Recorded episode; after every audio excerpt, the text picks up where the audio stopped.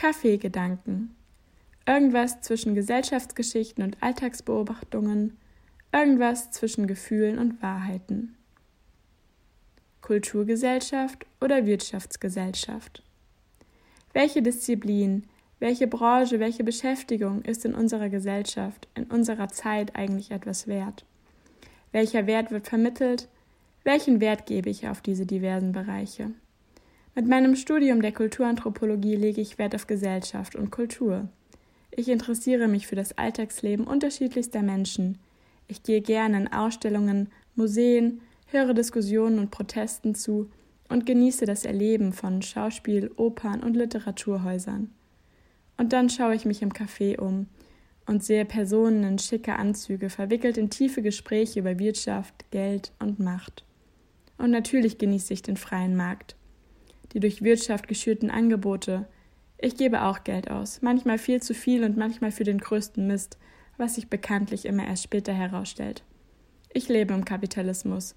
Ich profitiere vom Kapitalismus, bin irgendwie gegen den Kapitalismus, aber eigentlich weiß ich noch nicht mal, was genau das alles bedeutet. Und ja, ich mag auch irgendwie den Kapitalismus.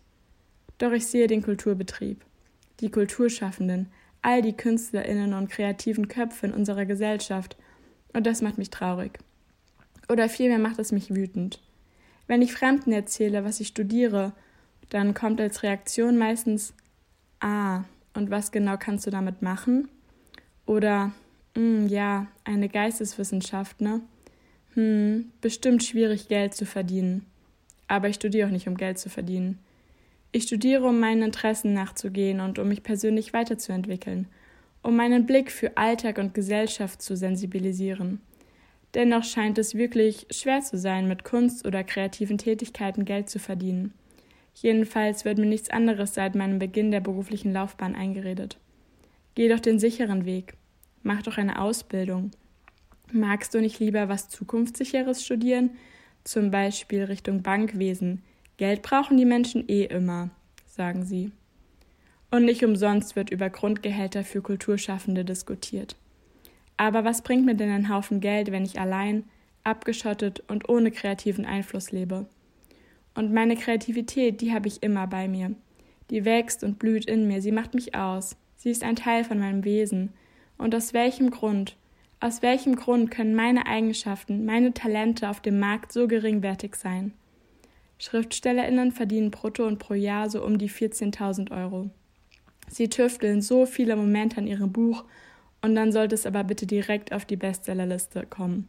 Und ein beliebtes Genre ist auch erwünscht all ihre Drucke direkt ausverkauft und wöchentliche Lesungen bitte. Die Wirkung bei einem veröffentlichten Buch sollte aber doch mitberechnet werden. Bücher prägen meine Fantasie, sie formen meine Träume und Wünsche, sie bringen mich in fremde Welten. Geschäftsführerinnen hingegen verdienen brutto und pro Jahr zwischen 130.000 Euro und 234.000 Euro. Vielleicht darf ich das nicht vergleichen, vielleicht ist es unfair wegen Verantwortung und Leistung und Können, aber ich finde es ungerecht. Auf allen Ebenen.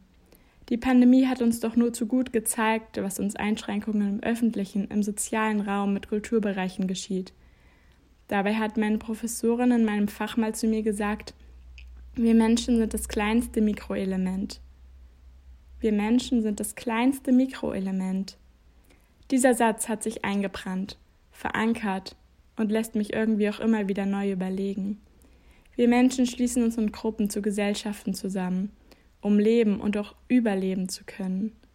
Die soziale Komponente ist eine der wichtigsten, und genau in diesem Leben, in dem Miteinander und Zusammensein, kann doch erst die Wirtschaft seine Wirkung entfalten.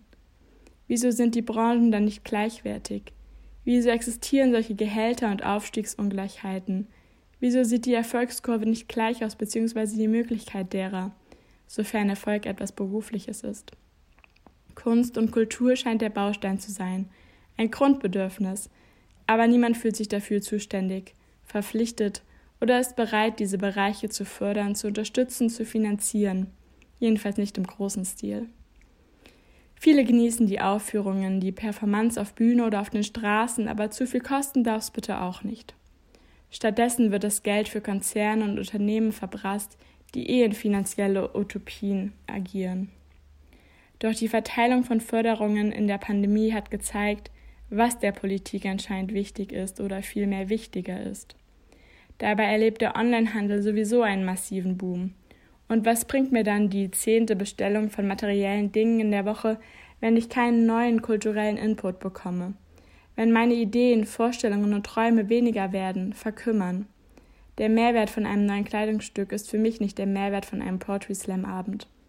Vielleicht bin ich damit nicht der Durchschnitt oder nicht Teil der breiten Masse, aber ich bin sicher nicht alleine damit. Natürlich gebe ich auch Geld für Materielles aus.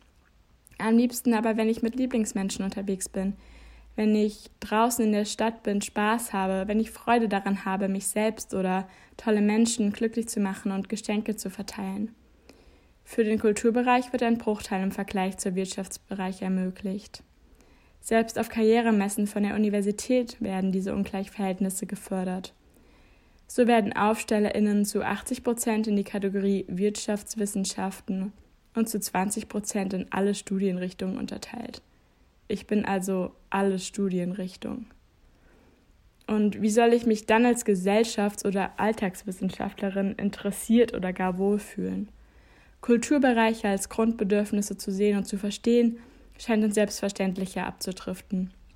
Und für Selbstverständliches fehlt es an Wertzuschreibungen.